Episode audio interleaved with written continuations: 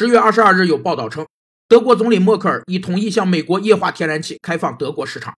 长期以来，德国因坚持从俄罗斯进口能源而受美国施压，此举被视为默克尔向特朗普的一次重要妥协。谈判一方或双方做出的理解或让步以达成协议的行动被称为妥协。妥协是一种谈判策略，其目的是为了避免在谈判过程中出现僵局，促使谈判成功。妥协可能出现在谈判的任何时刻和任何内容，可由任何一方做出。妥协有两个主要功能：一是妥协必然会改善谈判的情绪和气氛，减少谈判压力，分散谈判攻击火力，起到抵御谈判冲击的作用；二是妥协是一种谈判成果。而谈判成果能推动谈判进程，无论妥协来自单方还是双方，均有推动谈判的作用。特朗普先是在北约峰会上批评德国因能源问题成为俄国人的俘虏，又威胁谁跟俄罗斯建北溪二号管道就制裁谁，终于换来了默克尔的屈服。